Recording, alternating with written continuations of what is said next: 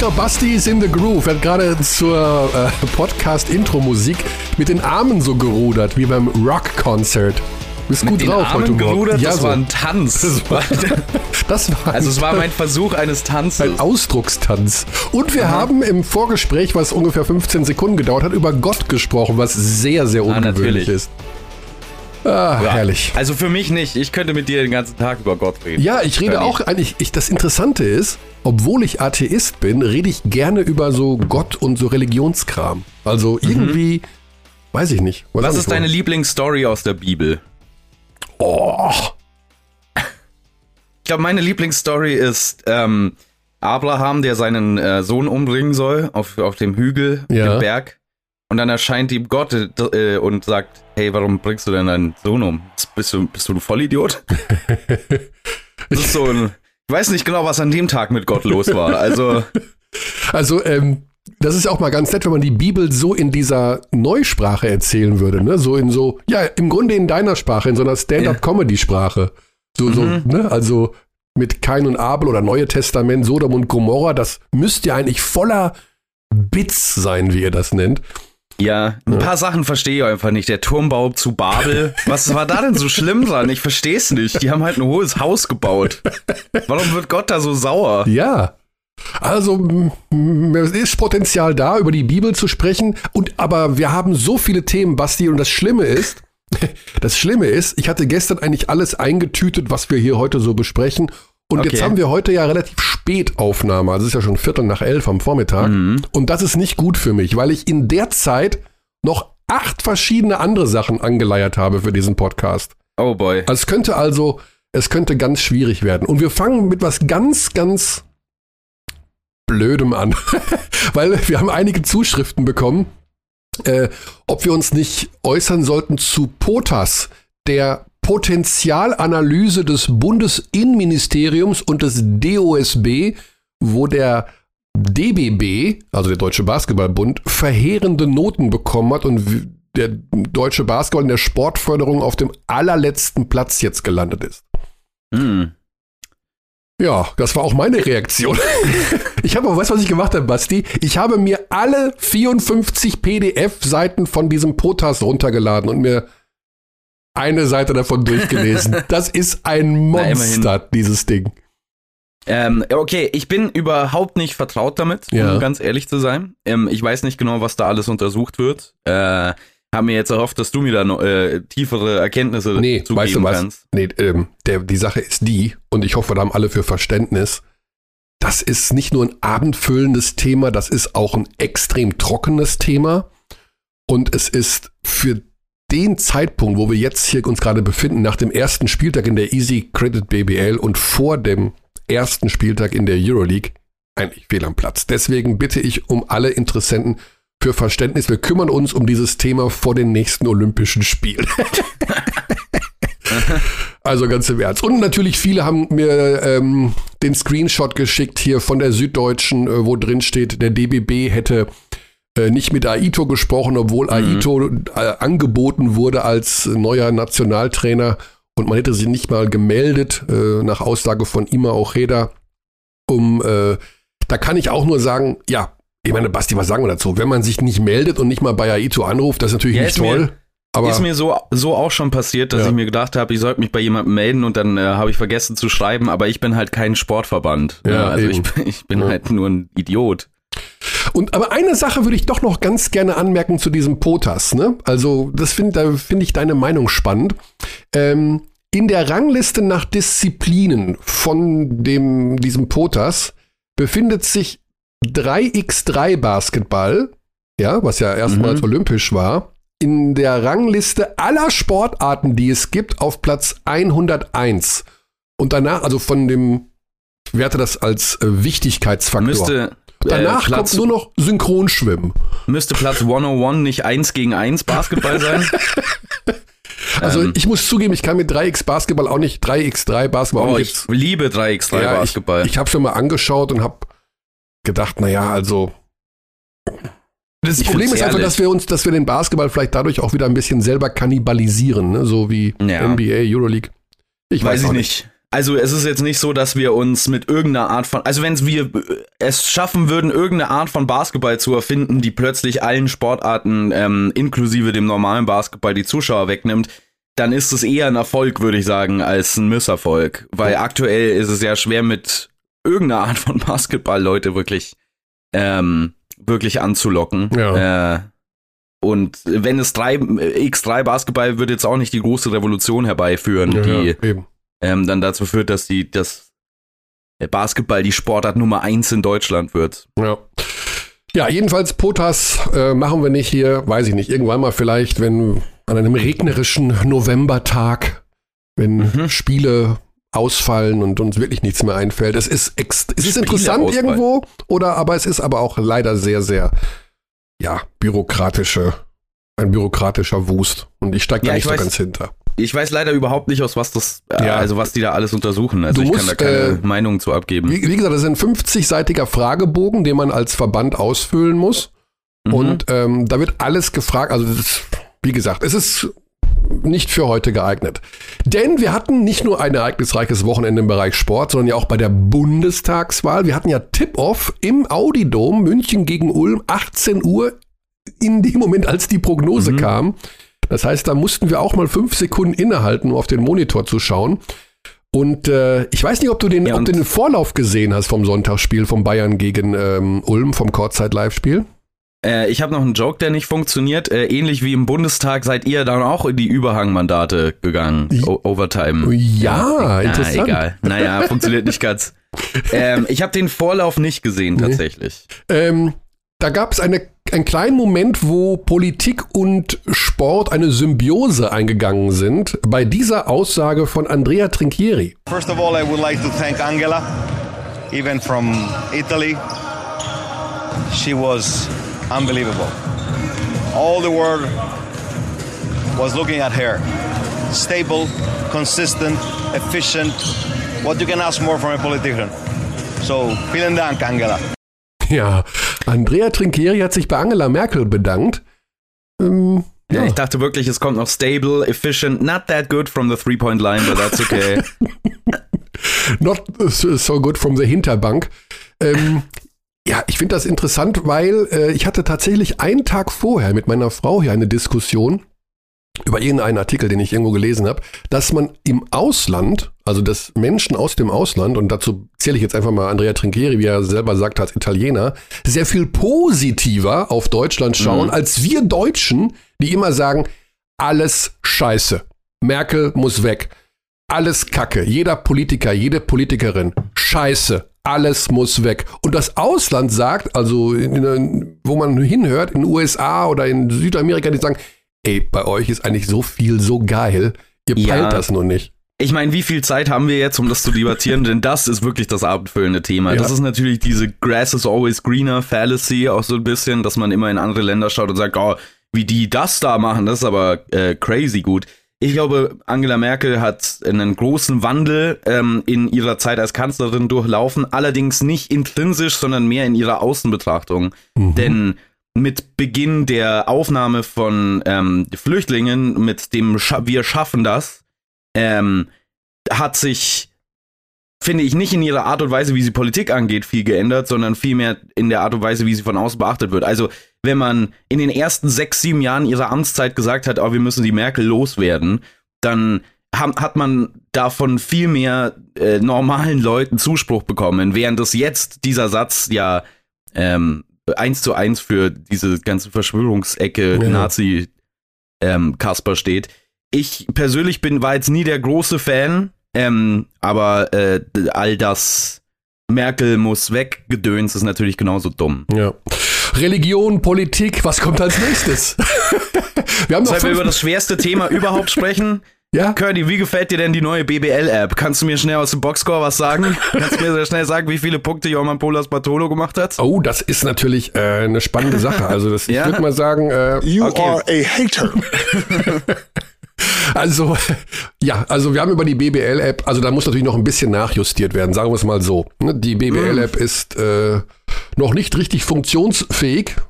Ähm, also, ja, man muss sich dran gewöhnen, auch was die Seite angeht. aber das wird schon. Also, Basti, erster Spieltag. Oh. Ne, man Aha. muss ein bisschen, ne, ein bisschen Welpenschutz auch für eine App. Auch Apps brauchen Welpenschutz. Ja, ich wünschte mir einfach die alte App zurück tatsächlich. Ich dachte nicht, dass ich das mal sagen würde, aber ja. die war im Vergleich so herrlich. Ich habe jetzt hier die neue äh, Webseite aufgeschlagen. Sagt man Webseite aufschlagen oder sagt man angeklickt, sagt man eher, ne? Und mhm. ähm, ja, welches Ergebnis ist für dich das überraschendste des ersten Warte, Spieltags? lass mich mal schnell auf alle Ergebnisse gucken. Gib mir eine halbe Stunde. ähm, ähm, super Spiele da. Hoppala, super Spiele dabei. Ja, gewesen. es ist der, der Spieltag der Überraschungen gleich mal zu Beginn. Ja. Was ich immer mit dem ersten Spieltag ein bisschen schwer finde, weil für mich an dem ersten Spieltag eigentlich noch alles passieren kann, weil es einfach ein großes drunter und drüber Chaos ist. Ich finde Bonn gegen Alba natürlich war ein, war ein ganz schöner Upset, ähm, mhm. Personalmangel allerdings dort, genauso wie die Ulmer, die gegen die Bayern gewonnen haben. Das war ein richtig gutes Basketballspiel, aber die Bayern natürlich auch mit so riesigen Problemen sorgen. Mich hat tatsächlich am meisten überrascht, dass Heidelberg beim ja. MBC gewonnen hat. Ja, ja, genau. Also ähm. der, der MBC hat jetzt schon ein Problem, wenn die mit der Einstellung in die Saison gehen. Da hatte ich das Gefühl, die gucken einfach nur zu, wohin der Ball so fliegt und wohin der Gegner läuft. Da war von der Körpersprache her, muss ich sagen, eine absolute 6 Minus. 6 Minus gibt's nicht, ne? Hat mein Lehrer mal gesagt, eine 6. Ja, und das ist halt die, das Versprechen vom MBC war halt vor der Saison so ein bisschen, ja, wir werden jetzt endlich mal eine gute Defense sein im ja. Vergleich zu den Vorjahren, wo sie ja immer eine der besten Offenses der Liga waren und dann aber die mit Abstand, also so eine schlechte Defense, dass du genauso gut uns beide hättest aufstellen können wow. auf Center und Power Forward in der Defensive. ähm, aber jetzt, das sieht ja jetzt schon wieder so aus ja. nach dem ersten Spiel. Man sollte jetzt das erste Spiel natürlich nicht überbewerten. Ja, aber ähm, ne? das ist immer ein bisschen Chaos. Ja. Aber ja, es äh, ist wieder mal äh, besorgniserregend defensiv beim MBC. Um direkt mit dem Top-Fail des Tages oder der Woche hier äh, aus meiner Sicht ähm, klarzustellen, ich habe tatsächlich versäumt, die beste Stimmung des ersten Spieltags aufs Launchpad zu holen. Denn die war in Chemnitz, bei Chemnitz gegen Oldenburg, mhm. was für mich eigentlich die größte Überraschung war, dass äh, Chemnitz das äh, gewinnt. Ähm, ja, die sind schon gut irgendwie vom Kader her, aber irgendwie zu Hause Oldenburg direkt und da war am Ende des Spiels riesen, da war generell gute Stimmung, aber dann als Ziegenhagen im Interview war und ich hätte geschworen, ich hätte das Ziegenhagen-Interview auch auf dem Launchpad, habe ich nicht. Ich habe irgendwie, ja. habe ich das geträumt. Dann äh, muss man halt jetzt auf äh, www.magentasport.de gehen, Real Life, äh, holt ja. euch einen Account und dann schaut euch da das Malte Ziegenhagen-Interview noch an. Mich war, das, hat das jetzt nicht so wahnsinnig überrascht, um ehrlich zu sein, ja. dass die gegen Oldenburg gewinnen. Ähm, weil ich finde, dass beide Teams gute Kader haben und ähm, beide Teams sich aber in diese Kader noch reinfinden müssen. Deswegen ist es für mich am ersten Spieltag ja, ja. Für, äh, für mich gibt's am ersten Spieltag fast keine großen Überraschungen, außer es ist halt tatsächlich sowas wie ähm, ein klarer Underdog, wie Bonn gewinnt gegen ein Team, das eigentlich gut gefestigt ist, gegen wie Alba, auch wenn die natürlich, ähm, wie gesagt, Personalprobleme haben. Aber bei allen Teams, bei denen sich im Kader so viel verändert hat, bin ich für die ersten drei, vier Spieltage immer so, ja, keine Ahnung, wo das hingeht. Ja. Also ich kann es ehrlich nicht bewerten. Deswegen schieben wir direkt den zweiten Spieltag nach, heute und morgen. Also wird direkt äh, noch ein bisschen draufgepackt, dass wir noch einen besseren Eindruck haben, wie denn die Mannschaften so drauf sind. Deswegen werden wir da nächste Woche vielleicht noch ein paar mehr äh, Ergüsse haben. Dann kommt am Wochenende noch der Pokal dazu. Also ja, Insofern werden wir mehr wissen und noch mehr darüber reden können, denn wir wollen eigentlich in dieser Ausgabe von Abteilung Basketball hauptsächlich über die Euroleague sprechen. Ähm, deswegen geht unser erster Gesprächsgast auch direkt, also nicht nur über die Euroleague, aber vor allen Dingen mit Marco Pesic, den ich jetzt hier mal kurz äh, dazu hole, vom FC Bayern München, denn die Euroleague startet und die hat uns ja im letzten Jahr extreme Freude bereitet und ähm, deswegen wollen wir da einfach mal wissen, was Sache ja. ist. Guten Morgen, Herr Pesic. Hier sind die Herren Körner und Ulrich. Also sind wir jetzt auf Sie, oder was? Nee, also im, im Fernsehen, gerne, im, gerne, also. im TV ja. Äh, Vorname Sie ist da unsere Regel, aber im Podcast sind wir natürlich dort. Ist ja ein Kamingespräch hier, ne? So du ist natürlich hier angesagt. Wir wissen ja jetzt eh okay. viel mehr von dir, seitdem es ins Kurzzeit Insight gab. Unser Kamerateam durfte bei dir zu Hause filmen, Marco.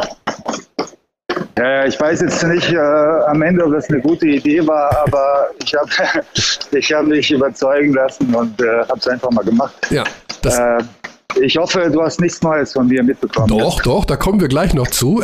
Jedenfalls abrufbar noch immer über Magenta Sport, äh, über das Portal. Also wer mal einen sechsminütigen Einblick haben will, wie Marco Pesic so privat lebt und was in seinem Kühlschrank ist. Achtung! Komm, ich muss es direkt wissen, Marco. Du machst die Kühlschranktür auf und da stehen Gulaschsuppen von Käfer. Hast du die da vorher extra reingestellt oder sind die Nein. da wirklich immer drin? Äh, nein, tatsächlich ist es so, dass ich äh, äh, Das gerne isst. esse. Nein, ich esse hier, also zum Mittagessen im Audidom immer Suppe. Aha. Äh, und äh, ich muss ganz, also keine Werbung für Käfer äh, jetzt, aber die sind echt äh, wahnsinnig gut. Ja klar, das ist ja auch Feinkost. Ja. Und äh, ich habe mittlerweile auch gelernt, die in der Mikrowelle zuzubereiten Ah. und, äh, und das macht es einfacher Ja. für mich, äh, Das ist zu kommen. eine der Sachen, die wir in diesem Beitrag erfahren, dass deine Kochkünste ja so ein bisschen ungefähr so sind wie die Defense des MBC am vergangenen Wochenende. Sprechen wir über die. Sprechen wir. Ja, du, du bist doch, ich habe mitbekommen, du bist doch jetzt irgendwie, bist du nicht Kochexperte oder Küchengeräteexperte oder irgend sowas bist Ah. Ja, du, ne? ja ich habe einen kleinen, äh, habe ein kleines Faible für Küchengeräte, das ist richtig, ja. Also ich muss schon in die Garage auslagern, es passt nichts mehr rein. Okay, okay. Marco, lass uns über die Euroleague sprechen, lass uns über den FC Bayern München sprechen. Ähm, Stand der Dinge, Dienstag haben wir jetzt Dienstagmittag, Donnerstag geht es für euch los bei Maccabi Tel Aviv. Die Vorbereitung, das hat nun jeder mitbekommen, ein bisschen ungeordnet, äh, Verletzungen, Covid-positive Impfdurchbrüche. Ähm, mit, können wir mit einer etwas breiten, einem etwas breiteren Kader am Donnerstag rechnen? Also der, äh, Othello und, äh, und äh, Corey sind dabei. Okay. Ähm, äh, ich, hoffe, dass sie, ich hoffe, dass sie spielen können und äh, dann schauen wir aber von. Aber sonst äh, war es das. Ja. Bei Maccabi gab es ja auch positive Fälle. Ich weiß gar nicht, wie da die Situation aktuell ist, um ehrlich zu sein, aber Ja, die sind alle raus. Also ich bin ziemlich eng mit Maccabi in Kontakt, okay. auch wegen, äh, wegen einfach äh, wegen der Zusammen Zusammenarbeit innerhalb der Euroleague. Die Mhm. hatten Impfdurchbrüche, aber so früh in der Vorbereitung, dass die jetzt wieder alle raus sind. Also die sind raus, heißt, die sind wieder zurück und können spielen. Ja, ja, die haben alle gespielt. Die haben jetzt äh, am Wochenende, einer hat den israelischen Supercup gespielt Mhm. und bis auf äh, Žižić, der sich verletzt hat, dann, ich glaube, Quadriceps Muscular Hamstring, Okay, äh, haben die auch alle gespielt. okay. Das heißt, der Start in die Euroleague-Saison im letzten Jahr war es ja ein, äh, gab es direkt ein Drama am ersten Spieltag gegen Mailand. Äh, hätte man fast gewonnen und dann noch verloren, dann viele Spiele gewonnen hintereinander. Mit welchem, ähm, mit welchem Gefühl, also mit einem reinen Bauchgefühl bei dir gehst du jetzt in diese Saison? Naja, mein, mein Bauchgefühl ist, dass äh, natürlich abhängig, mit welchem Kader wir antreten können, dass wir bei jedem Spiel um Sieg spielen. Hm. Das war letztes Jahr so und das wird dieses Jahr genauso sein. Äh, ich habe mit meinen Kollegen gestern aus Maccabi gestern telefoniert. Die haben äh, äh, die Halle aus Ausverkauf, als äh, ausverkauft gemeldet. Okay. Das heißt, es ist ein kleiner wesentlicher Unterschied zu der letzten Saison, wo, wo keiner in der Halle war. Ähm, aber trotzdem, das heißt ja nicht, dass wir, du, ich habe letztes Jahr, ich glaube, vom FS-Spiel äh, Andrea gesagt, wir haben keine Chance und äh, das ist aber eine sehr gute Chance.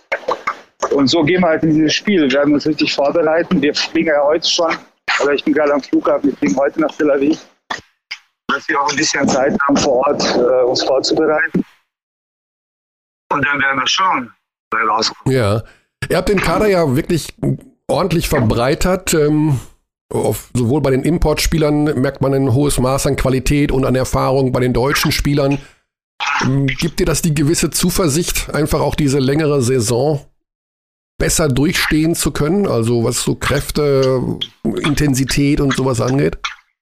Ja, das, das war der Plan. Mhm. Äh, das war der Plan. Tatsächlich ist es auch so, wenn wir alle komplett sind. Jetzt haben wir natürlich das Gegenteil, Gegenteil erfahren, aber nichtsdestotrotz, ich fand, im Spiel gegen Ulm haben wir besser gespielt, als ich gedacht habe, dass wir, dass wir spielen können, weil nicht nur, dass wir kaum trainieren konnten, sondern wir haben auch keine Vorbereitungsspiele. Oder äh, uns haben drei, mindestens drei Vorbereitungsspiele gefehlt. Mhm. von daher konnte man schon in Ansätzen sehen, dass diese Mannschaft äh, ein bisschen variabler ist vielleicht als die letzte Saison. Aber es ist ganz klar, wir müssen komplett sein. Äh, vor allem Andi und Schilling. Äh, also Obst und Schilling äh, brauchen wir unbedingt, um auch diese Breite vor allem auf den deutschen Positionen zu haben. Und äh, wir müssen jetzt halt auf die warten. Mhm. Gib uns doch mal so einen kleinen Einblick in der Euroleague, welche Teams aus deiner Sicht eine besondere Rolle spielen werden. Also äh, wir haben schon so ein bisschen durchgeschaut, sowas wie Kimki Moskau, also so ein Totalausfall ist irgendwie nicht zu erwarten. Äh, rückt das alles von der Leistungsdichte noch ein bisschen mehr zusammen? Wie gut ist Barcelona in diesem Jahr? Sind die endlich fällig für den ganz großen Wurf? Wo siehst du das, wo siehst du die Unterschiede auch zum letzten Jahr? Ja, tatsächlich ist es so, dass äh, Kimki letztes Jahr vieles durcheinander gebracht hat, weil, äh, äh weil Thomas von Kimki dazu gebracht hat, dass äh, viele Mannschaften mehr, eigentlich mehr Siege hat, hätten als, äh, ich glaube, mit 21 Siegen sind wir durchgekommen als Fünfter. Mhm. Normalerweise brauchst du 16, 17, um äh, durchzukommen. Äh, also das ist ein, ein Unterschied. Der zweite Unterschied ist ganz klar, dass da äh, Fans in den Hallen sagen werden, dass natürlich in Fenerbahce, in Tel Aviv, in in Belgrad und in all diesen ähm, äh, Städten spielst, äh, die, der Einfluss der Fans ein ganz anderer sein wird als, als das letzte Saison. Also schwierige Auswärtsspiele schlicht und ergreifend. Ja, richtig. Also äh, ist ja einfach so. Also letztes Jahr in Tel Aviv war kein Mensch in der Halle. Jetzt heute, heute sind 10.000 oder morgen, übermorgen sind 10.000 in der Halle. Das, das beeinflusst natürlich äh, das Spielgeschehen, beeinflusst die Spieler, die Schiedsrichter, äh, alle, die auf dem Spielfeld sind. Das ist, das ist einfach so. Äh, was man aber sagen muss, ist, dass wir letztes Jahr es geschafft haben, die beste Heimmannschaft zu sein in der Euroleague. Äh, und sollten wir das wiederholen, dann glaube ich, haben wir gute Chancen, äh, eine wichtige Rolle zu spielen. Mhm. Ich finde, wenn man sich, äh, wenn man sich Moskau, Moskau, Barcelona, FS und Mailand anschaut, äh, dass das Mannschaften sind, die, letztes, die wie letztes Jahr äh, sicherlich die Hauptfavoriten sind für die Playoffs. Mhm. Und dann müssen wir reinschauen, müssen wir schauen, wo wir dann äh, uns äh, irgendwie ähm, eingruppieren in diese reinquetschen, rein, reinquetschen ja. in diese Gemenge, Gemengelage. Ja. Aber wie gesagt, äh, ich meine, ähm, wir müssen schauen, dass wir komplett werden, dann habe ich eigentlich ein sehr gutes Gefühl. Ja. Also Playoffs durchaus wieder machbar, aber da schauen wir erstmal irgendwann in ein paar Wochen oder Monaten drauf, weil äh, es sind ja einfach viele Spiele zu spielen und die üblichen Verdächtigen eventuell weiter vorne, also Barcelona, Moskau, FS, Mailand natürlich auch. Und äh, interessant finde ich ja so Teams wie Baskonia. Oh, Madrid, sorry, sorry, sorry, Madrid auch. Madrid, Madrid. habe ich vergessen. Ja. Die haben letztes Jahr viel, viel Unruhe gehabt in, haben in der Mannschaft. Wir haben die Spieler haben die äh, Deckert während, des, äh, während der Saison die Mannschaft verlassen. Randolph hat sich ziemlich früh verletzt. Und jetzt haben sie auch noch Spieler getauscht, wenn man so will, mit Barcelona. Die beiden Erzfeinde untereinander. Ja. Da haben Spieler von Madrid sind zu Barcelona gewechselt und umgekehrt. Also das äh, wenn man das auf den Fußball übertragen würde in, nach Deutschland, also weiß ich nicht, wenn äh, ja, auf den ersten Blick, ne? ja genau, das war's, das gab's Figo äh, früher, ne, mit dem Schweinekopf. Genau, ja. Äh, äh, aber ich muss sagen, auf den ersten Blick wird äh, Real mehr profitieren davon als Barca, weil ich finde, dass vor allem Hanga ein Spieler ist, der so variabel einsetzbar ist und äh, vor allem, wenn man darauf schaut, dass Lul und, äh, und Rudi jetzt noch in die Jahre gekommen sind, ziemlich viele Spiele gefehlt haben letzte Saison, dass Hanga so ein Spieler ist, der beide so ein bisschen ausgleicht. Mhm. Also ähm, hat mich ja, auch gewundert, diese Personalie. Adam Hanger ist ja so ein bisschen, ja, wo man als Trainer sagt, den will ich auf jeden Fall behalten. Haben die dann so viel bezahlt bei Real, dass der dann. Ich glaube, dass Barca nicht wollte, wenn ich ah. ganz ehrlich bin. Okay. Also das habe ich jetzt so mitbekommen, ohne jetzt äh, 100 Prozent das bestätigen zu können. Aber ich habe äh, ich hab mitbekommen, dass äh, oder das, was ich weiß, ist, dass die ihn jetzt nicht mit allen Mitteln gehalten haben. Ja. Okay. Und äh, ich glaube auch, dass Pablo Lasso der perfekte Trainer ist für, für, für beide, für Hotel und, und für Hangar. Ja. Also, ja. Jetzt ist es eine Saison, also alle freuen sich auf Euroleague und äh, was man bei euch ja in den letzten Jahren immer wieder herausgehört hat, dieses Wort, ähm, das hast du mir auch schon 150 Mal gesagt, es ist alles ein Prozess. Jetzt mhm. würde ich ganz gerne wissen, welche Rolle dieser Neubau der SAP Garden darin spielt. Also es klang ja so ein bisschen so, dass ihr auch Trinkieri eine neue Saison, eine Perspektive schmackhaft gemacht habt mit diesem SAP-Garten, der ja dann bald kommen soll, anderthalb Jahre oder sowas, um das Ganze nochmal auf ein neues Niveau zu heben. Ähm, wie wichtig ist tatsächlich so eine, eine, eine neue Halle, so eine neue Heimstätte für den nächsten Schritt? Also was ändert sich eigentlich dann dadurch im Wesentlichen? Also erstmal zu Trinkieri. Ich habe, äh, also Trinkieri hat ein bisschen mit äh, unserem Präsidenten über diese Zukunftsperspektive gesprochen und äh, klar fiel das Wort der SAP gerade auf. Wir, wir beide wissen ja, Andrea und ich wissen ja ganz genau, dass bis zum SAP-Garten jetzt noch ein, zwei Jahre sind. Und äh, deshalb muss man, äh, muss man das ein bisschen ausblenden.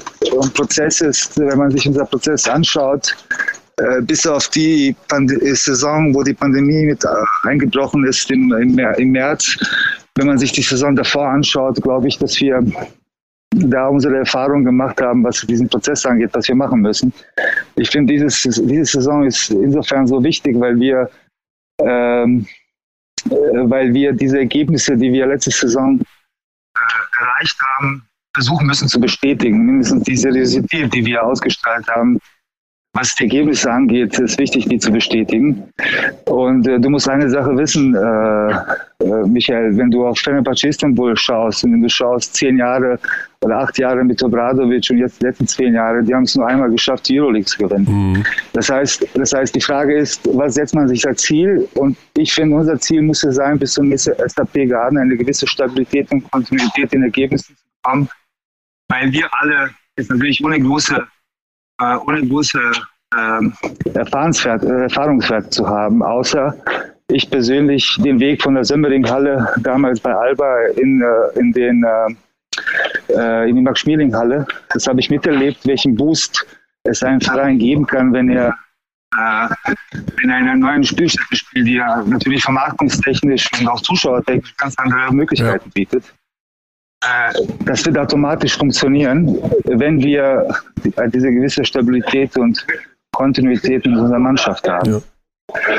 Äh, aber das ist ein Schritt zu weit. Was wir machen müssen jetzt, ist äh, unsere Mannschaft jetzt zu stabilisieren. Das ist auch das also, der, der, also Andrea hat bei uns nicht verlängert, weil er weiß, dass an der SAP gar kommt. Also das, das ist etwas, was ihm äh, Seriosität des Projekts, sagen wir es mal so, mhm. gegeben hat, aber nicht, äh, das war nicht der entscheidende Grund. Ähm, wenn, wenn, wir jetzt auf die Mannschaft schauen, auf die ähm, neu formierte, wir haben sie ja jetzt äh, zumindest in diesem ersten Pflichtspiel leider noch nicht in, ähm, mit voller Besetzung sehen können, aber ähm, die Identität der letzten Saison beim FC Bayern war ja ganz klar die, die Defensive, ähm, eine der besten Defensiven in ganz Europa. Ich habe zumindest den Eindruck, dass es ein bisschen mehr ähm, eine offensive Identität sein könnte mit diesem Kader. Würdest du da zustimmen oder wie sieht die neue Identität aus? Ja, äh, ja tatsächlich ist es so, dass es schwer zu sagen ist nach diesem Spiel, äh, weil einige Spieler viel zu viele Minuten spielen mussten und äh, offensiv, also man, sieht es hier offensiv, äh, vor allem wenn äh, Walden da ist und wenn Lucic da ist und wenn vor allem Andy da ist und mit Otello, werden wir viel variabler sein. Ich fand aber, dass wir in der Verteidigung aufgrund vielleicht auch der Tiefe des Kaders am Sonntag äh, nicht so aggressiv und körperlich waren, wie wir es eigentlich sein müssen. Und am Ende des Tages muss äh, diese Variabilität in der, in, im Angriff äh, das Plus zur, zur, letzten Saison sein. Und das kann es ja nur sein, wenn die, wenn die, wenn die Aggressivität und das Physische Defense beibehalten wird. Und, äh, und da, da, das, das muss kommen und das, das ist äh, Hauptaugenmerk momentan oder es wird in dieser Mannschaft äh, sicherlich von ganz großer Bedeutung sein, aber es ist schwer in diesem Moment, das auch von den Spielern zu verlangen. Ja. Alles klar, Marco. Dann äh, lieben Dank, gute Reise. Du hast äh, ja. bei Kurzzeit Insight gesagt, dass du alles im Gehen machst und dich nie hinsetzt. Ich habe das dumme Gefühl, dass auch dieses Gespräch hier gerade stattgefunden hat, indem ja. du ständig durch die Gegend gelaufen bist. Wenn ich das ja, ist ja auch äh, nicht schwer zu erraten, weil ich im Flughafen bin. Da ich, äh, Gut, da, da, kann man sich ja auch hinsetzen, aber das. Nee, ich bin ein bisschen zu spät. Ich ah, okay. Dann äh, gute Reise, tritt den Jalen, dem, dem Jalen Reynolds mal ordentlich in den Arsch am Donnerstag und dann schauen wir weiter. Alles klar, schöne Grüße. Gute Zeit. Haut ja, rein, ciao. Ciao, ciao. Ja, Immer in Eile, immer in unterwegs und ein bisschen zu spät beim am Flughafen. Marco Pesic, Geschäftsführer des FC Bayern München, war das.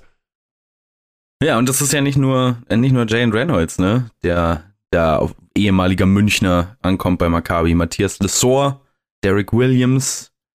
Ja, das ist äh. mittlerweile so wie bei Baskonia auch äh, das formerly known as Alba Berlin Team ist. Also. Ja, Baskonia ist schon echt krass, das stimmt schon. Also, das ist wirklich die Alba Berlin All-Stars so ein bisschen. Ergänzt durch Wade Baldwin. Ja, genau. Baldwin ergänzt die Alba Berlin. Also ja. macht sowieso Landry Spaß. Noko, ja, Noko. Gitreitis, Fontecchio, Granger. ja, krass.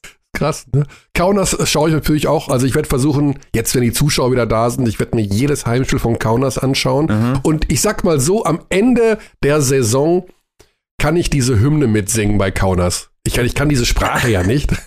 Ich dachte, du meinst die Euroleague-Hymne. Emotion, Emotion. Devotion, nicht Emotion. Ja, keine Ahnung. Ich kann da nicht zuhören. Das ist ganz fürchterlich. äh, ja, aber ähm, ja. Äh, zu Kaunas, die haben äh, einen Spieler, einen meiner, ähm, die, die berühmten Sebastian Ulrich äh, Player Evaluation ähm, äh, Fails. Emmanuel Moutier. Ich war der letzte Mann auf der Welt, der noch in den geglaubt hat. Ich dachte bis zuletzt, dass der noch ein guter NBA Point Guard werden kann. Jetzt ist er ein Kaunas. Jetzt ist er ein Kaunas, ja. Also vielleicht äh, kommt er dann ja auch wieder zurück. Also man weiß es ja nicht, ne? Da ist auch immer noch, das ist ja auch immer interessant, bei, ähm, da gibt es auch kurze Wege zwischen BBL und äh, Shagiris Kaunas. Also da spielt jetzt logischerweise ein Nils Giffey, aber übrigens auch ein Janis Strelnieks, ne? mhm. der Ex-Bamberger, der in Moskau nicht so richtig zurechtkam. Ich glaube, der hatte auch ein bisschen Long-Covid-Problem, um ehrlich zu sein. Äh, auch ein Tyler Kavanaugh übrigens. Tyler Kavanaugh ist mit dabei. Also, das ist auch wieder so eine Mannschaft, äh, da werden wir auch relativ zügig mal bei Martin Schiller nochmal anrufen in den kommenden Wochen, wenn die ersten Spiele rum sind. Und mal, oder bei Arne Woltmann, ähm, wie es da so aussieht. Die, also ich bin Fan des litauischen Basketballs auch schon immer gewesen. Also nicht nur Jetzt wegen Shagiris, sondern auch wegen der Nationalmannschaft natürlich. Ja, es war letzte Saison bei Kaunas auch so ein bisschen schade, ne, dass die irgendwie den Faden verloren haben über die Saison. Die hatten ja auch, glaube ich, äh, schwere Verletzungs- und Covid-Probleme zwischenzeitlich, ja. ähm, weil die hatten ja einen überragenden Saisonstart ja. und dann eher un unbefriedigendes Saisonende. Ja. Ja, wie, äh, wir sind sehr gespannt. Am Ende könnte es dann vielleicht wieder so sein. Er ist da. Er ist, er ist da. da. Hey. Leute, er ist da. Der Champion. Das war Tibor Pleis in der vergangenen Ach, Saison. Er ist da, der Champion. Ja, ich erinnere mich noch. Ja, das, äh, da hast du mitgewirkt. Da haben wir ihn zwei Tage nach dem Sieg in der Euroleague mhm. mit äh, Anadolu angerufen und da saß er noch tatsächlich Freude und trunken äh, in seinem Apartment mit dem Cappy auf. Mhm. Und äh, ja. Er ist da. Er ist, er ist da. da. Hey. Leute, er ist da. Der Champion. Wäre natürlich schön, wenn es wieder haben was in diese Richtung gibt. Haben wir eigentlich Clips zugeschickt bekommen von Leuten? Äh, ja, interessantes Thema haben wir. Ähm, tatsächlich, das Launchpad ist neu befüttert worden. Und ähm, also es waren nicht wahnsinnig viele Zuschriften, aber es ist eine dabei, einer hat es geschafft, aus Launchpad zu kommen. Okay. Und äh, komm, wir hauen ihn direkt raus. Also sein Name ist äh, Simon, Simon Linder. Äh, liebe ah, Grüße. den kenne ich. Ah, den, den kennt man ja. Ja klar, den kennt man. Äh, großes BBL-Twitter-Gesicht. Ach, ach, das ist der Simon. Ja, ja. Ah, okay, ich habe jetzt wirklich nur unter seine E-Mail geschaut, Simon, und da dachte ich, okay. Und der hat tatsächlich es aufs Launchpad geschafft. Und er wird in dieser Saison auf dem Launchpad bleiben mit, ja, mit diesem Satz. Eieieiei, wenn das der Xandi hört.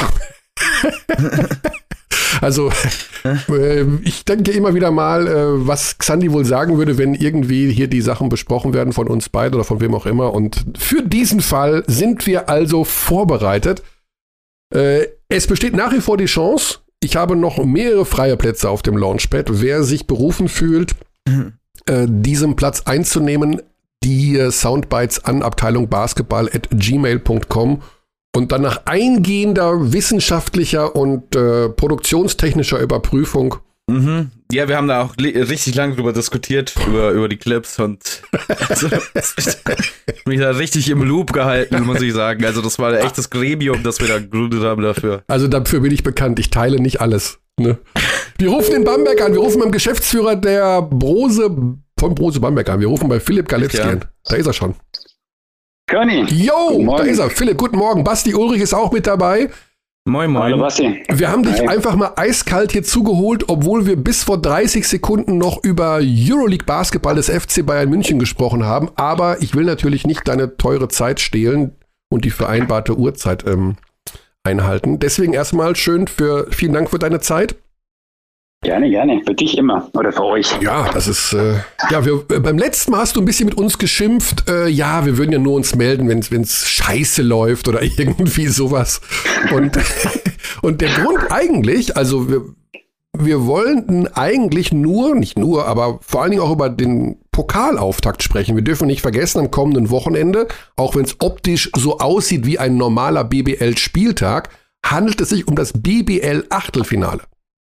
Im, Ich dachte äh, ja schon, du möchtest jetzt mit uns über das Aus in der Champions League sprechen, aber okay. das, Freut mich, Ja, dass ihr positiv nach vorne blicken könntet. Nein, also tatsächlich müssen wir das ja aufstreifen als kleine Randnotiz.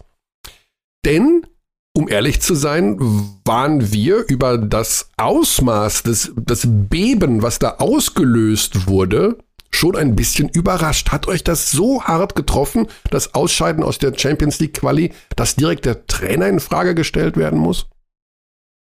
Naja gut, dann musst du dich jetzt ja fragen, wer hat denn den Trainer in Frage gestellt? Oder wie kommst du denn jetzt auf dieses große Beben? Das äh, frage ich mich jetzt dann schon. Es war zu lesen, dass nach dem Champions League aus Qualifikationsdödelkram äh, es hieß, die, wir müssen mal die ersten beiden Spiele abwarten gegen Göttingen und Gießen und äh, dann weitersehen. Das klingt, das ist immer so diese politisch korrekte Formulierung für Ultimatum für einen Trainer. Korrigiere mich, wenn ich falsch liege. Naja, das ist jetzt, äh, jetzt wieder ein bisschen Deutsch-Leistungskurs. Ne? Ich interpretiere mal irgendwas in irgendeiner Aussage. ich, aber wir sind Journalisten, Philipp. Wir sind Journalisten. Wir müssen, Eben, wir, wir eben. leben davon, es sowas zu gute und machen. schlechte Journalisten. Ne? Nein, also was ist jetzt? das war jetzt auch kein Angriff. Nein, ich glaube, da nein, darf jetzt nein, auch nein. nicht zu viel interpretieren, ob das was ich gerade gesagt habe. Nein, also entscheidend ist natürlich, äh, wir haben gegen Utena eine haushohe Führung einfach verspielt. Mhm. Ähm, allerdings kann man das auch jetzt nicht dem Trainer alleine anlasten. Ne? Das muss man schon auch dazu sagen. Da nehme ich die Mannschaft schon auch in die Pflicht.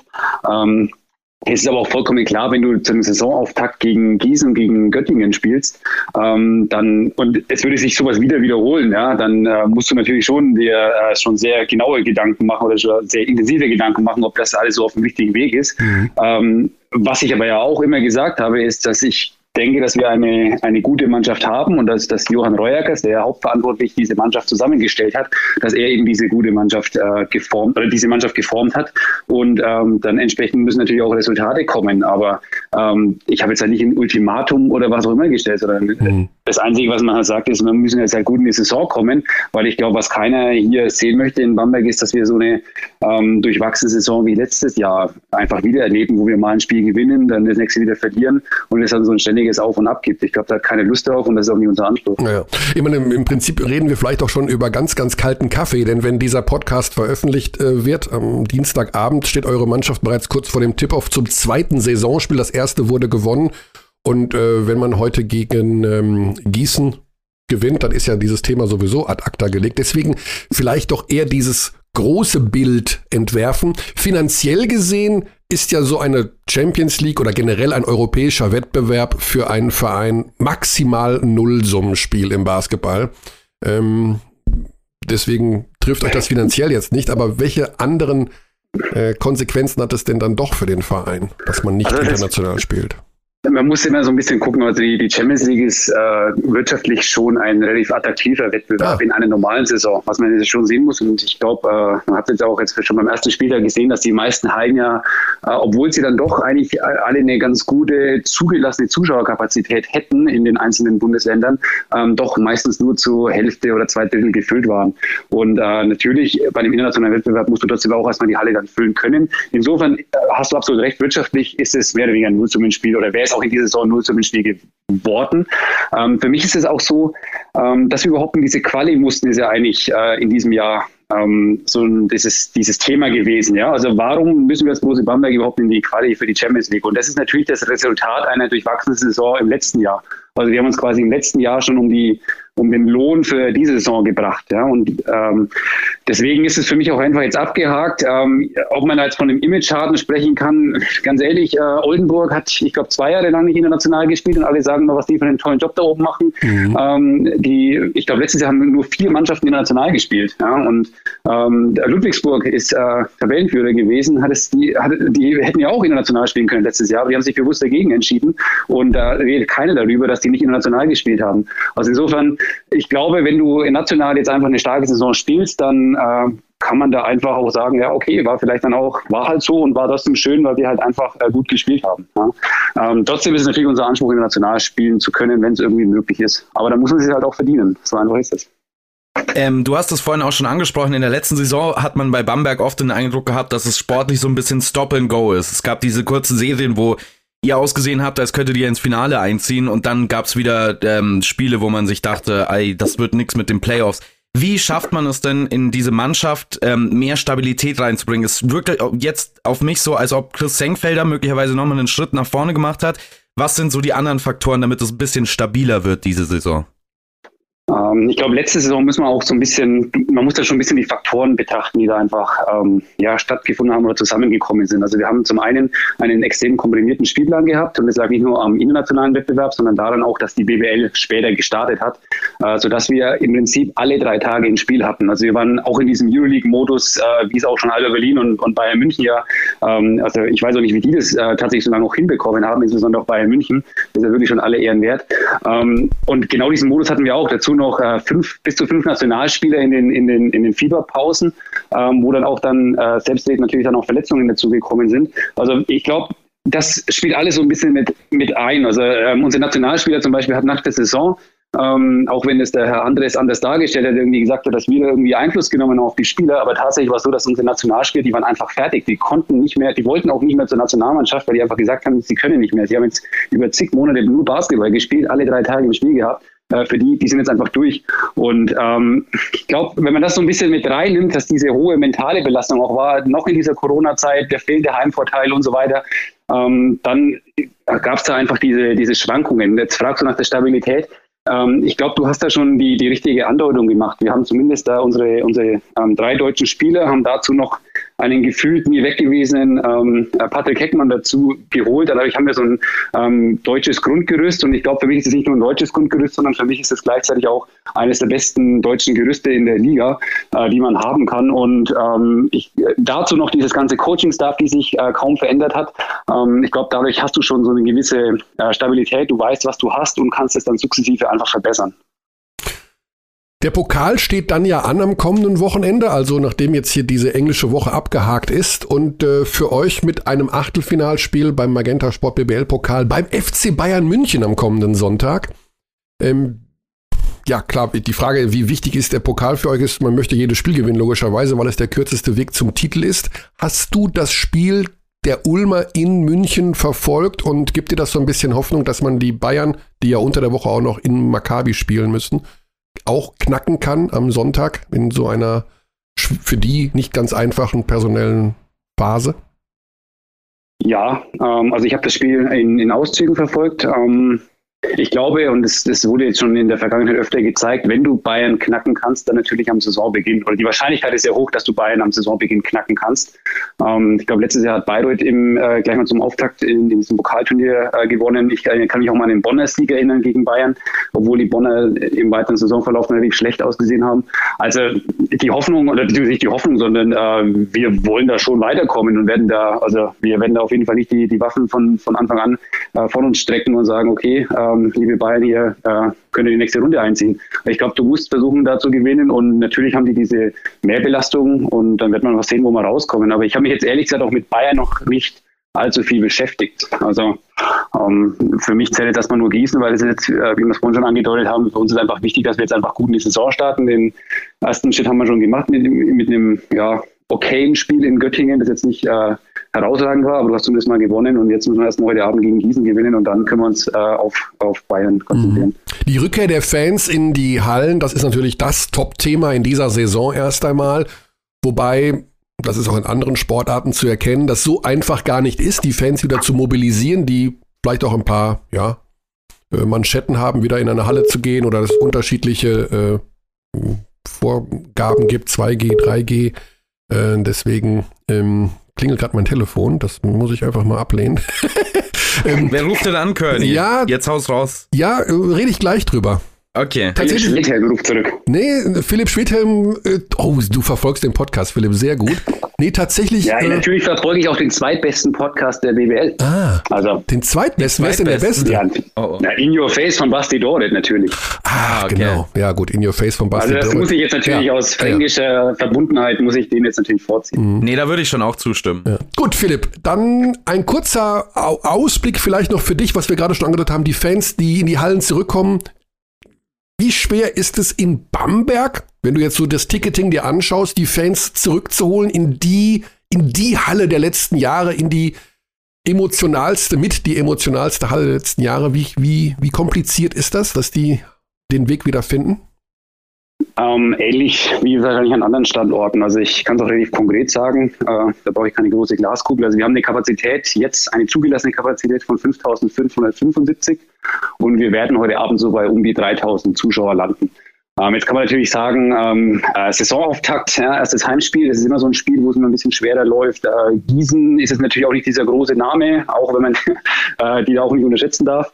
Ähm, an dem Dienstagabend, ja, also ähm, das sind verschiedene Faktoren, aber, und das sieht man schon, auch wir tun uns sehr schwer, die, die Fans reinzulassen, aber ich glaube, da muss, äh, reinzubekommen, aber ich glaube, da muss man sich auch ein bisschen an sich selbst so ein bisschen schauen. Ich meine, wann war man selbst bei irgendeiner Veranstaltung, wo man dann auch noch auf dem Platz direkt neben sich irgendeine fremde Person hat, ähm, ohne irgendeinen Abstand oder was auch immer. Ich glaube, da muss man sich auch erst dran gewöhnen. Ähm, ich kann jetzt nur sagen, wir hatten bei unseren Testspielen, da waren wir auch schon in der Großarena, da hatten wir so um die 600 Zuschauer drin, ähm, die waren alle hellauf begeistert. Also die, die, die haben alle gesagt, es macht so viel Spaß, da wieder äh, zuzuschauen. Und äh, ich hatte zumindest den Eindruck jetzt bei den äh, Spielen, ähm, die wir jetzt am ersten Spieltag hatten, dass die Hallen schon sehr, sehr laut waren und, und schon fast sehr euphorisch von den, äh, von den entsprechenden, die, die, die Kulissen sehr euphorisch waren. Und ich glaube, dass das dann auch so ein Schneeballeffekt ist. Also sprich, jetzt gibt es so diese First Mover, die jetzt alle wieder in die Halle gehen. Und äh, das wird sich dann auch sehr schnell rumsprechen, wie geil das eigentlich ist, äh, dieses Basketball von früher. Und dass es ja doch wieder so ist, wie es mal früher war. Und ähm, dass wir dann spätestens Richtung Weihnachten dann schon wieder sehr volle Hallen dann überall haben werden. Ja. Auch in Bamberg logischerweise. Vielleicht in Bamberg auch ein bisschen schneller. Ja. Ja, ja, es ist äh, ein, es ist ein irgendwie ein spannendes Thema, weil es viel eben auch über Fans und über Menschen an sich und über Events aussagt und äh, wird auch spannend werden, das in anderen Bereichen zu ähm, untersuchen und zu beobachten, wie weit Menschen überhaupt noch nach dieser langen Zeit, wie gerne sie aus dem Haus gehen, wie wohin sie dann gehen, was sie machen und mit welchen Einschränkungen sie überhaupt äh, vorlieb nehmen. Aber ich glaube schon, dass das, ich glaube aber schon, dass das äh, wieder ein Thema wird, wo man sich schnell, sehr schnell dann gewöhnen wird und äh, was man einfach gerne macht, weil es ja einfach diese soziale Komponente auch wieder dazu kommt. Und äh, was aber für mich auch als entscheidend ist, ist ja nicht nur diese, immer nur auf diese blanken Anzahl der Fans zu schauen, sondern auch dann, äh, wie dann trotzdem die Kulisse ist. Ne? Und ich äh, behaupte, ich lehne mich jetzt mal selber aus dem Fenster, aber ich glaube, dass die 3000 Fans heute Abend gegen Gießen äh, eine ähnliche Lautstärke machen werden, wie die, äh, wenn, wenn die Halle bei 5.000 oder 6.000 äh, Zuschauern wäre. Also- ja? also deswegen, ähm, und das wird sich auch rumsprechen und da werden auch wieder viele kommen. Ja. Und äh, deswegen, ich glaube schon, dass äh, ich glaube schon noch an diese guten alten Zeiten, dass die wieder zurückkommen werden. 3000 also werden erwartet für heute Abend. Okay. Ja. Gut, dann würde ich sagen, gutes Gelingen. Bleibt alle gesund und äh, kommt erstmal rein in die Saison. Ähm, wir sehen uns dann am kommenden Sonntag beim Magenta Sport BBL Pokal 20.30 Ich wollte schon Uhr. sagen, ich hoffe, dass wir uns nicht nächste Woche hören, weil du rufst mich ja nur an, wenn es nicht so gut lief. Ne? Sagen wir mal so, wenn ihr beim Pokal in München gewinnt, kommst Ja. du noch mal in den Podcast. Ich weiß nicht, wie lange dann, aber dann rufen wir auf jeden Fall an. Okay, das können wir am Sonntag besprechen, dann nach dem Spiel. also Alles klar. Gute Zeit Dann und gut, äh, ja, viel Spaß heute Abend mit euren Fans. Ciao, Danke ciao. euch. Ciao. Ja, das ist Philipp Galewski gewesen, der Geschäftsführer von Borose Bamberg. Etwas holter die Polter sind wir dieses Gespräch rein. Aber wir, Basti, wir halten uns einfach an die Uhrzeiten. Ja, also wenn ich sage Wenn- 11.50 Uhr, schon- dann ist wenn- das auch 11.50 Uhr. Wenn wir uns schon an nichts anderes halten, dann zumindest an die Uhrzeiten. Da bin ich Also- leider sehr deutsch in der Hinsicht. Pünktlichkeit muss in jedem Fall sein. Ja, interessant, er hat's angesprochen gerade, ne, dass wir bei Philipp Schwedhelm eventuell anrufen. Ja, bist du, also nur kurz, um mich aufzuklären, weil ich habe natürlich in unserem äh, Sendungsbriefing für den Podcast Mhm. heute gelesen, dass wir mit Philipp Schwedhelm telefonieren. Jetzt ist meine Frage an dich, hast du mit dem was ausgemacht oder willst du einfach wieder nur anrufen? Weil wenn du jetzt sagst, du Ja. hast was mit ihm ausgemacht, finde ich es fast ein bisschen lame, um ehrlich zu sein. Ich finde, wir müssen den schon erwischen irgendwie. Ähm, also ich habe, er hat mir geschrieben. Ja? Okay. Und er hat mir geschrieben, äh, dass er gehört hätte, dass er im Podcast rein soll. Aber er würde immer von jeden Tag, er ist in Norwegen, er lebt ja jetzt in Norwegen, Hm? von 8 bis 12 Uhr wäre er im Norwegisch-Intensivkurs. Ah, und verstehe. da ist ja normalerweise unsere Aufzeichnungszeit.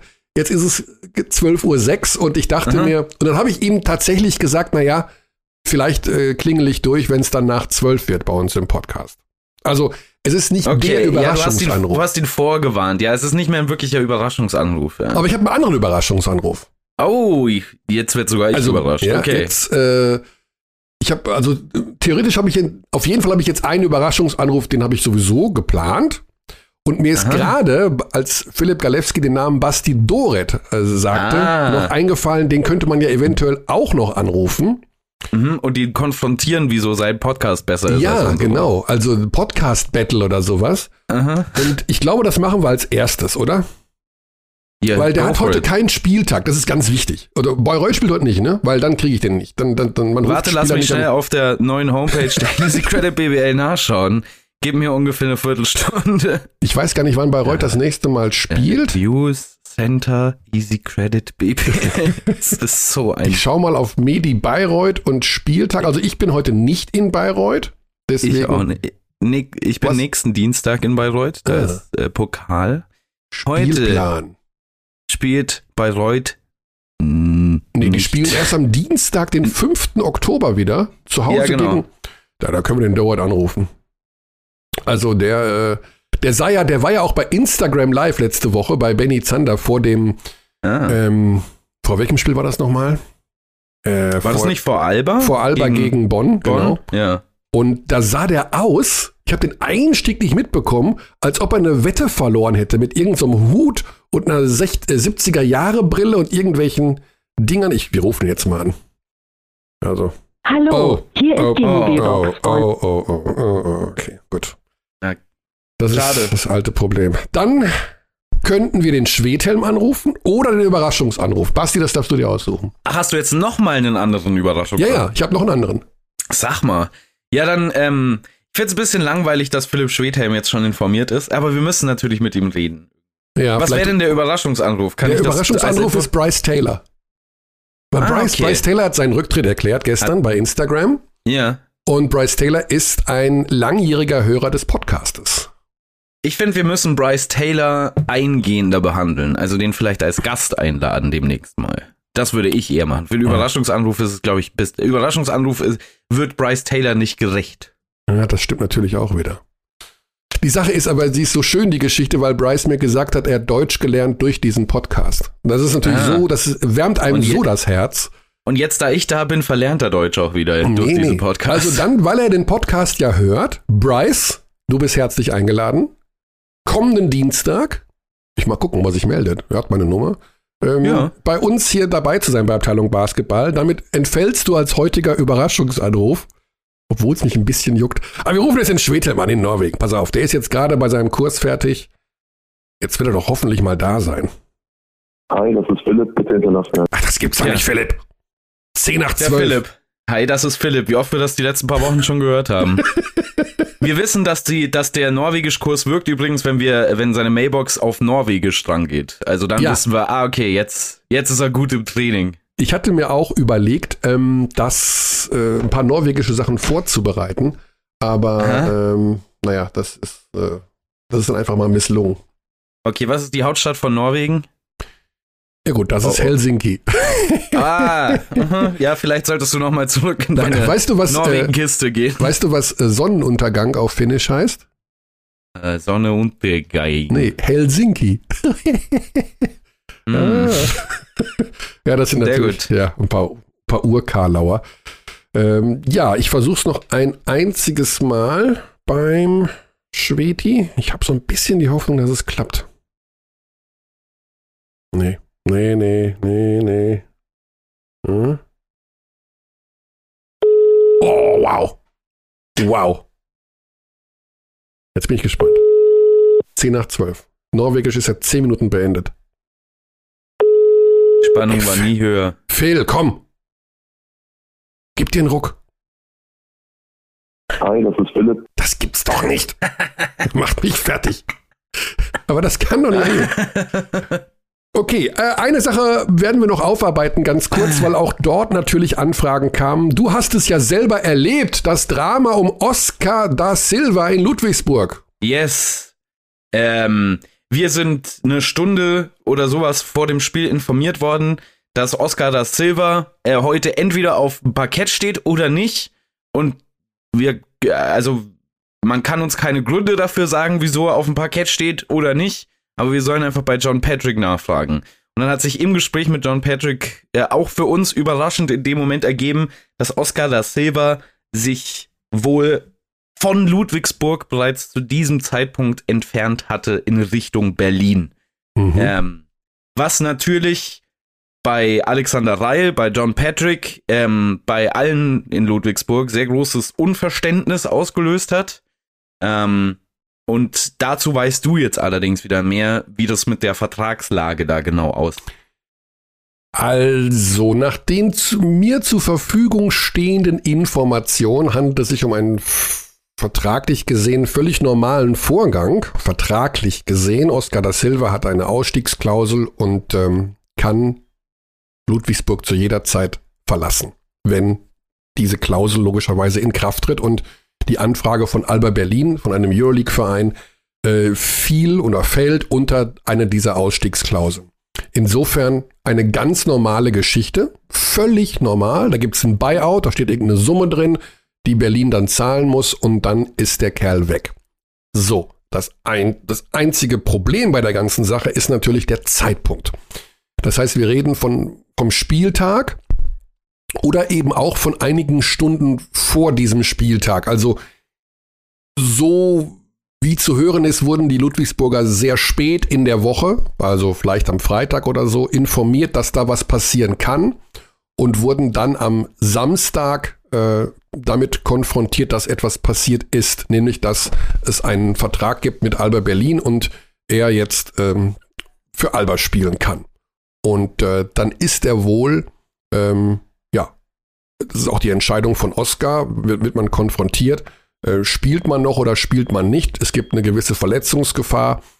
Ähm, wem tut man noch einen Gefallen, wenn man noch dieses eine Spiel macht, wie auch immer? Er hat sich dann von der Mannschaft verabschiedet am Samstagmittag beim Shootaround und damit war allen Beteiligten klar, äh, er wird am Abend nicht spielen. Also zu dem Zeitpunkt war das eigentlich schon gegessen und Oscar auf dem Weg nach Berlin. Der Zeitpunkt ist natürlich Banane. Machen wir uns nichts vor. Ja. Das tut ihm wohl auch leid. Das war auch rauszuhören, dass das nicht ideal ist, wenige Stunden vor dem Spiel. Aber es gilt ja abzu, ähm, äh, abzuwiegen. Spiele ich nochmal wirklich an diesem Abend und habe ein gewisses Verletzungsrisiko und was bedeutet dieses Spiel da am Ende für den, für mich, für den Verein, für die ganzen Umstände? Oder sag ich, wisst ihr was?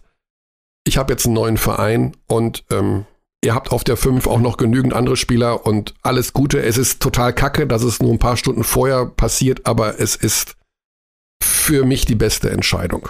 Ja, ich finde, dass, also natürlich ist es aus Ludwigsburger Sicht extrem ärgerlich, speziell was den Zeitpunkt angeht. Wir dürfen aber bei solchen Debatten, wie ich finde, immer nicht vergessen, dass wenn das andersrum passiert, also der Verein einen Tag vor einem Spieltag einem Spieler sagt, du spielst hier übrigens nicht mehr, gerade ein Verein wie Ludwigsburg, da reiben wir uns nicht die Augen drüber. Da sagen wir, Mhm. ja, der ist halt jetzt weg. Ähm, das ist eine Bewegung, die wir im Sport in den letzten Jahren generell haben. Player Empowerment in der NBA ist das ja nochmal ein viel größeres äh, Thema als hier. Dementsprechend, ja, ich finde auch, dass der Zeitpunkt sehr äh, schwierig ist. Allerdings müssen wir auch mal ein bisschen darüber nachdenken, ob wir Spieler und Teams gleich behandeln, wenn es darum geht, zu ungünstigen Zeitpunkten Personalentscheidungen zu treffen. Ähm, ich finde den ganzen Hass, den Oscar da Silva da zumindest zeit, äh, zeitweise da am Samstag mal abbekommen hat, nicht gerechtfertigt. Ähm, wenn Alba Berlin anklopft, dann kann ich es durchaus verstehen, dass man dann sagt, wir brechen hier die Zelte auf. Es ist halt einfach unglücklich gewesen. Ähm, und ich würde am liebsten auch darüber reden, wie, äh, also auch wie sehr ich mich auf Oscar da Silva bei Alba Berlin freue. Ähm, Ja, was eigentlich eine gute Verpflichtung ist. was eigentlich eine ziemlich gute Verpflichtung ist, aber das ist halt jetzt komplett untergegangen in dieser, ähm, in dieser ganzen. Also sagen wir mal so, Äh. der Vorgang ist völlig normal und der Zeitpunkt ist Banane.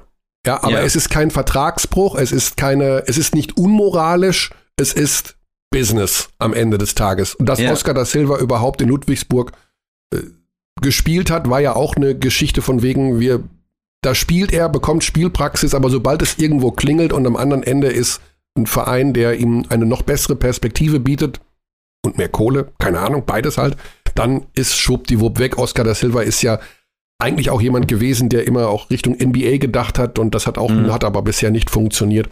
Insofern genau das, was du sagst, eigentlich sollte man, so schwierig das für Ludwigsburg ist, da jetzt kurzfristigen Ersatz zu suchen, aber das ist eben auch Teil des Geschäfts, sich darüber freuen, dass, äh, dass Silva dann hoffentlich bald, die Freigabe muss noch erfolgen, obwohl das wohl eine äh, Formalie ist, dann Mhm.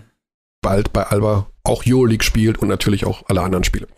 Und der wird zunächst auf jeden Fall mal sehr viel Spielzeit da auch bekommen bei Alba. Als äh, einer von dann zwei fitten Big Men im Moment. Ja, da auch vielleicht noch der Hinweis, Alba Berlin, schwupp, da geht doch direkt bei mir die Kerze an.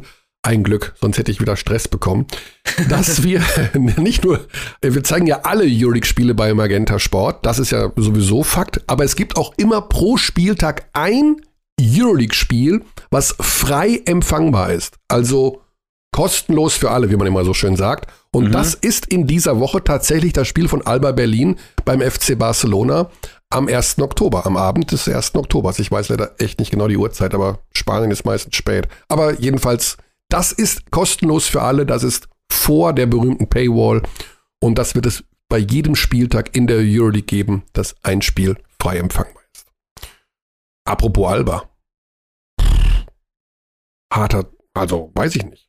Das ist ein Kader, wo ich jetzt sagen muss, also das Spiel gegen Bonn, ja, die haben Verletzte, ja. Auf der 5, Lemmers war noch nicht bei 100 Prozent. Äh, Thiemann wird noch eine Zeit fehlen, Komatsche wird noch eine Zeit fehlen. Aber Tamir Blatt, Basti, ist das einer, Ja. der diese Mannschaft spielen Also, kann? Es ist ein Spiel, Körny. Das Ja, hat gar nichts. ja. Das hat, hat keinen Wert. Ähm, also, es ist natürlich ein toller Sieg für Bonn und ein guter Auftakt für Thomas Isalo. Aber anhand dessen, dieses einen Spieles jetzt Rückschlüsse darauf zu ziehen, ähm, ob ein Spieler eine Mannschaft anführen kann, ja oder nein, ist für mich, ähm, wäre für mich vermessen. Die Frage, ob Alba einen ähm, guten, einen Spielmacher hat, der gut genug ist ähm, für die Euroleague und für die hohen Ansprüche, die war aber schon vor diesem Spiel da und ich habe die auch schon vor diesem Spiel gegen Bonn eher mit Nein beantwortet. Ich weiß. Maudolo ist ähm, ja, wahrscheinlich der zweitbeste deutsche Guard überhaupt hinter Dennis Schröder, aber das ist halt kein traditioneller Point Guard, Mhm. kein Ballverteiler. Ähm, und da war halt ein Jason Granger extrem wichtig, genauso wie ein Peyton Siever, der sich da auch immer, ähm, also Peyton Siever konnte, kann auch selber äh, vorzüglich scoren, aber der hatte immer zuerst dieses Spielmacher gehen, was ja in diesem ganzen Spielsystem von der Ito extrem wichtig ist. Ähm, und jetzt ist es ja Israel Gonzalez, aber es ist natürlich immer noch das zu großen Teilen das Spielsystem Aito, das da gespielt wird oder gespielt werden soll. Jetzt glaube ich, ist die Kalkulation so ein bisschen, ähm, dass man das Playmaking noch mehr auf die großen Positionen verlegt. Das haben wir ja in der Vergangenheit auch schon immer wieder gesehen.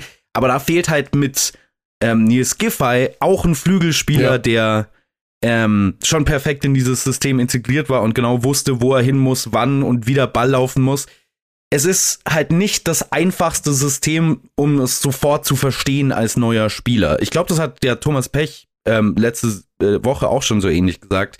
Ähm, also Alba wird mit Sicherheit wieder einiges an Zeit brauchen, um in dieses Spielsystem reinzukommen. Äh, es gibt da schon, wie ich finde, unterschiedliche Level.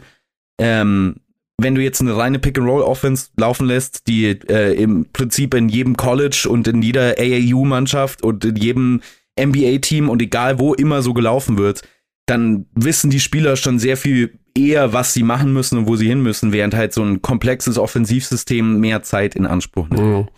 Ja, das war immer das Thema auch in den letzten Jahren, dass eine Mannschaft wie Berlin oder eben auch dieses AITO-System immer eine Zeit braucht, bis es wirklich funktioniert.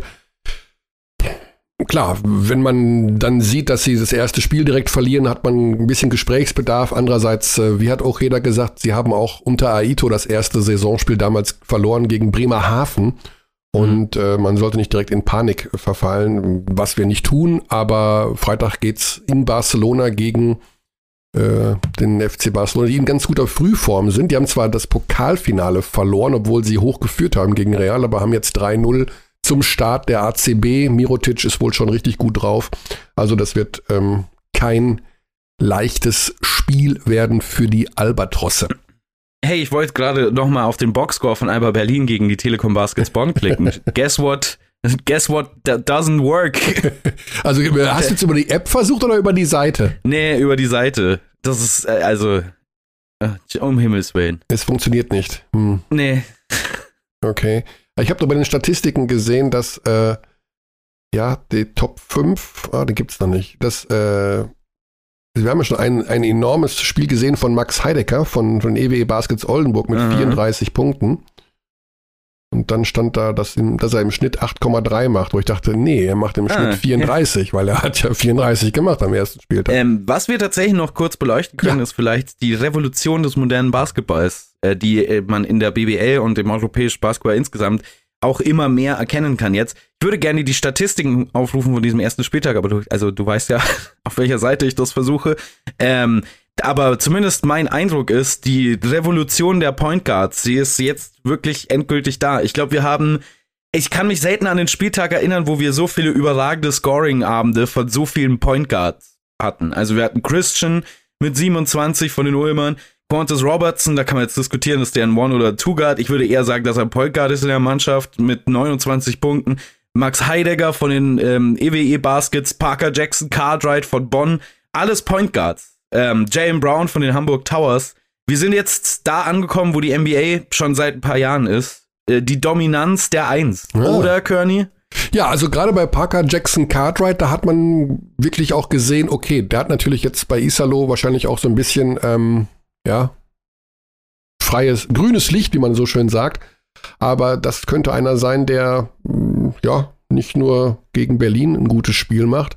Ähm, super Thema mal. Also vielleicht schreibe ich das direkt in meine Good Notes. Hast du eigentlich eine, eine Note-Taking-App? Wo du dann Ja, ich habe eine App, die da steht aber nichts drin. Also ich schreibe da nichts rein. Wo, du, äh, machst du das alles? rock. Deine ganzen Ideen, du, du bist ja ein Ideensammler. Deine Ich habe keine Ideen. Doch, Wer Visionen hat, soll zum Arzt, hat Helmut Schmidt gesagt. Ja, aber du sammelst doch irgendwo. Alles ist Content in deinem Beruf. Du musst doch irgendwo Warte. was sammeln. Kann ich dir. Also natürlich können das die Zuhörer nicht sehen, aber irgendwie das Rascheln anhören. Ich habe noch richtig echte alte Notizzettel, Notizblöcke. Okay. Ich schreibe das alles von Hand, weil alles, was man digital schreibt, äh, schreibt man einmal da rein und das ist für immer verloren. Wenn du was mit der Hand aufschreibst, aufschreibst dann merkst du es dir. Echt? Zumindest geht's mir so. Ja. Äh, Kannst du von diesen Zetteln blind einen rausziehen und vorlesen, was draufsteht? Äh, ich werde dir nicht garantieren, dass ich wirklich vorlese, was da drauf steht. Er nimmt Okay. wirklich einen Zettel aus dem Stapel. Jetzt bin ich gespannt. Oh, da steht was in. Steht viel Äh. drauf auf jeden Fall. Da steht sehr viel drauf. Ich hab, steht da. Oh, das sind alles alte, schlechte Joke-Ideen. Hey. Ich habe das Wort Die sind- Idioten gelesen hier in der Kamera, tatsächlich auf der anderen Äh, äh. Seite. Das war nicht an dich, war nicht an dich gerichtet, Curly, keine Sorge.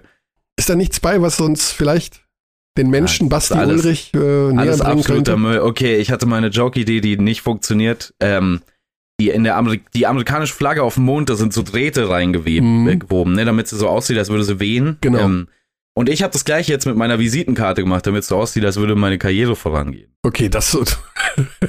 ich, war, ich, ich liebe deine Jokes, aber der erschließt sich mir tatsächlich nicht so ganz. Ja, der macht keinen Sinn. Ich weiß, deswegen liegt der ja auch hier in meinem schlechte Jokes. also der, der lag jetzt, der war jetzt auf diesem Zettel drauf. Also Ja, du wolltest unbedingt, dass Ja. ich hier was vorlese von. Ja. Okay, dann haben wir noch eine Sache, weil wir immer noch natürlich Basti ein bisschen besser kennenlernen wollen. Kona 3. Oh. Kona 3. Kona 3. Das ist nicht fair. Also, soll ich jetzt sagen? Roger Federer, Brathändel, ne, Oldenburg, das liebe ich. Kona 3. Kona 3. modern, aber irgendwie, hm, hm. Es ist ja kein Geheimnis mehr, dass Basti Ulrich in der Branche des Comedians, Stand-up-Comedians arbeitet. Und ich frage ihn jedes Mal, also alle drei Wochen mindestens, Basti, gib mir einen Tipp, wer ist richtig gut? Deine drei Lieblings-Stand-up-Comedians für alle Freunde Warte. dieses Podcasts. Unmöglich zu beantworten. Ja. Äh, die, es ist so unmöglich, das zu beantworten. Echt? Ähm, also All-Time, meine All-Time-Favorites, da, ähm, ich glaube, mein All-Time-Favorite ist Stephen Wright. Stephen Wright, okay. Liebe Stephen Wright. Äh, aktuelle Comedians, ähm, Rosebud Baker hat jetzt gerade ein neues Special rausgebracht. Ich glaube, das ist auf YouTube. Das ist wahnsinnig gut. Rose Sam Morrill. Sam Morrell. Ähm, Habe ich mir Joe auf deinen, List. auf deinen Tipp hin übrigens alles angehört. Ist sehr lustig, ja. Sam Morrell.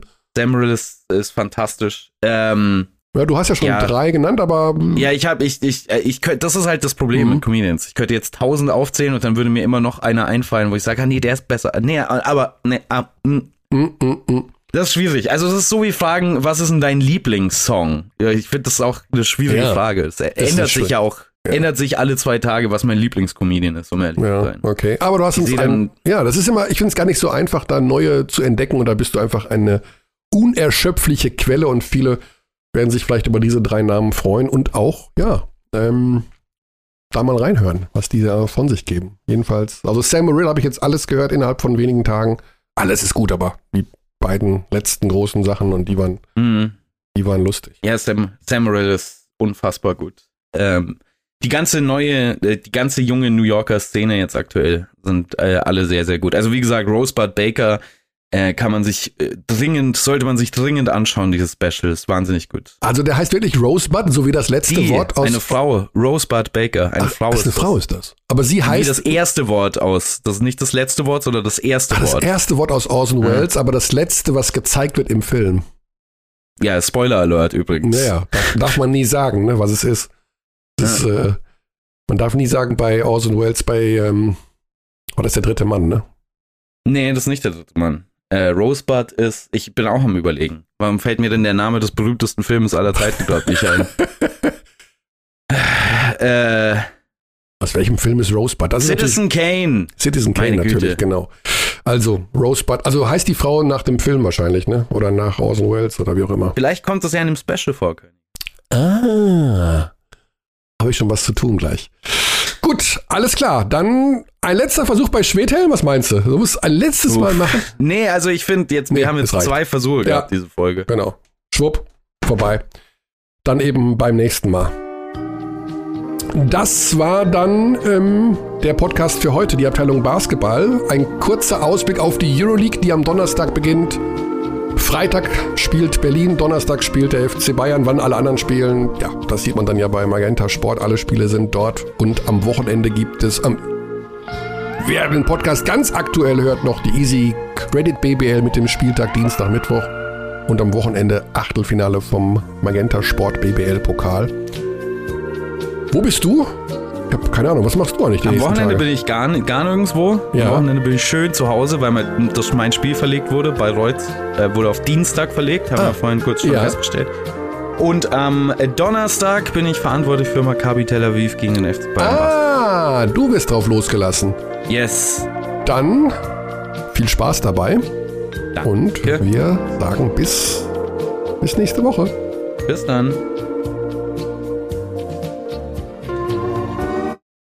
Treat people here with complete respect. This is Germany. Ich kann das